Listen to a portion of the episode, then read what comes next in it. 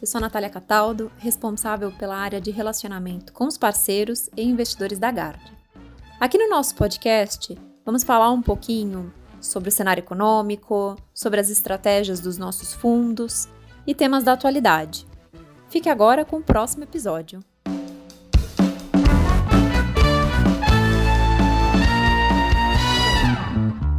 Olá, eu sou Marcelo Gilfrida, bem-vindo a mais um podcast da GAD. Estamos recebendo hoje aqui o Eduardo Magoso, sócio da GARD e responsável pelas estratégias de renda fixa e commodities da gestora.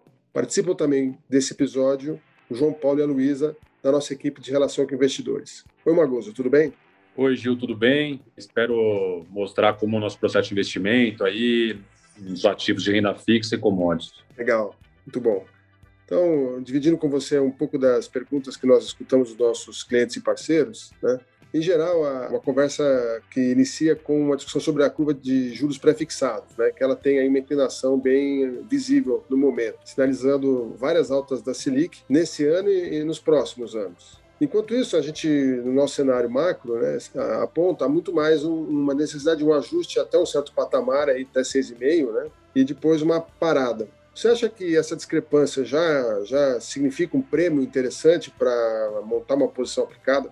Eu acho que, assim, uma posição aplicada, por mais que tenha muita coisa no preço, ainda é uma posição desafiadora. Assim. Você tem muita coisa ruim para piorar ela, né? Você tem inflação corrente alta e você tem alguns compassos que podem ainda fazer com que ela suba mais. Você tem, no nosso cenário, a Nathalie tem uma atividade mais forte para esse ano, né? Então a gente acha que isso também é um vetor de dificuldade para manter posição aplicada, por mais que o fundamento do país seja bom. E você tem, por, por fim, o fiscal que, que pressiona o Tesouro a emitir mais dívida, somente no, no próximo ano e meio, assim, né? Então, assim, por mais que tenha muita coisa no preço, acho que ter posições aplicadas estruturais não é uma, muito, uma boa hora. Mas, assim, a gente vem operando dia a dia, tem carregado posições aplicadas taticamente, acha que nos atuais níveis de janeiro 23, por exemplo, ele está trabalhando a 6,80, que embute uma taxa para final de, de ano 23 a 7,85, acho que pode ser uma posição taticamente boa descarregar. Mas, assim, fundamentalmente, ainda tem dificuldades. Por isso que tem essa volatilidade que está tendo ultimamente.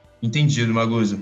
A gente vê a mesma configuração de juros ascendentes também nas NTNBs. É, os nossos fundos ele têm mantido uma posição aplicada nesses papéis, porém um montante pequeno. Você acredita que há espaço para incremento? Eu tenho incrementado, diminuído de, de acordo com, com o dia a dia. Assim, acho, acho que, diferente do, do juros nominal, o juros real ele embute um seguro, que é essa inflação implícita, então, assim, se tem uma inflação implícita de 5% para os juros de 5 anos, acho que, por mais que pareça muito alta, é um seguro justo de se carregar. Então, assim, então eu tenho mais tranquilidade de carregar essa posição do que, do que o juros nominal longo, né? Então, assim, a gente já teve mais, tem um pouco ainda e vem operando isso de acordo com o dia a dia, assim, acho que o tesouro pesa a mão, a gente, a gente tenta comprar um pouco mais, a gente olha o, os vencimentos dos papéis e aí a gente aumenta ou desmonta a posição, assim, acho que é isso, a gente tem que ir trabalhando um perfil mais tático também, por mais que essa posição seja mais estrutural do que o juros nominal. Assim, a gente vem carregando faz mais tempo e gosta mais, dado que tem esse seguro embutido aí.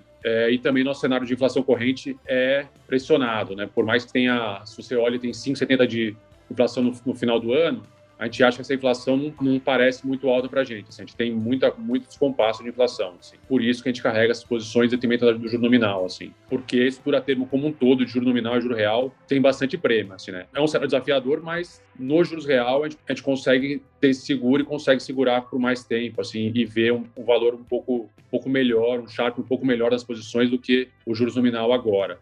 Legal, Magoso, muito interessante. E o que você acredita com essa aceleração da demanda por matéria-prima em praticamente todo o mundo? Quais commodities você avalia que tem mais potencial no médio prazo? Isso impacta também o seu cenário de inflação? É, a gente vem, vem segurando principalmente petróleo, porque a gente vê como um case de mobilidade, então a gente acha que o mundo vai voltar ao normal, ou quase normal, pós-pandemia, com, esse, com a vacinação em massa e com a melhora do, do Covid, né? Então, a gente gosta do petróleo e também, no, no caso do petróleo, tem um fato que a OPEP, ela tem cortado a produção, então ela tem deixado a oferta também controlada, então isso favorece o preço. Outra commodity que a gente gosta é o cobre, que também tem esse problema de oferta. Então, assim, o cobre teve pouco investimento no, nos últimos 10 anos, 5 anos. Isso fez com que a, a oferta se, se mantivesse estável e agora está no quadro de aumento de demanda de cobre. Então, assim, a gente acha que, dado a oferta inelástica do cobre, ele, ele vai subir.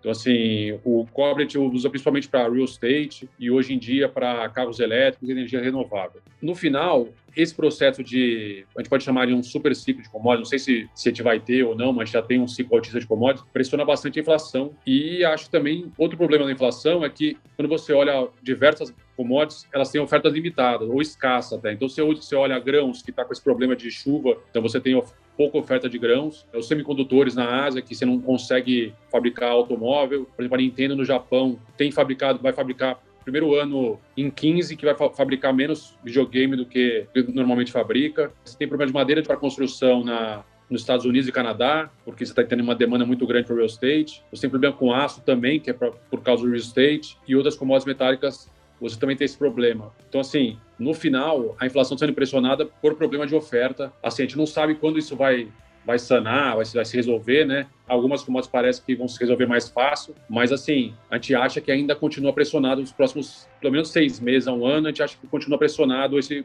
quadro de oferta. Acho que é isso.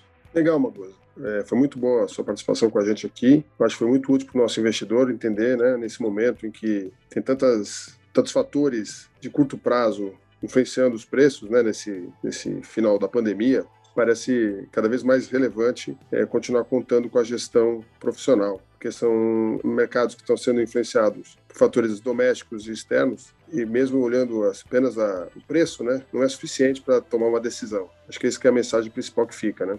É, no final, assim, dado o desafio do cenário, uma gestão ativa se, se mostra cada vez mais importante. Assim, é, acho que o profissional de investimento é cada vez mais necessário, dado as dificuldades que a gente tem no dia a dia nesse processo de investimento aí. Sem dúvida. Bom, então, mais uma vez, obrigado pela sua participação. Acho que foi bem útil para os nossos ouvintes. E agora, por aqui, encerramos então mais essa edição do nosso podcast. Obrigado. Tchau, tchau. Obrigado.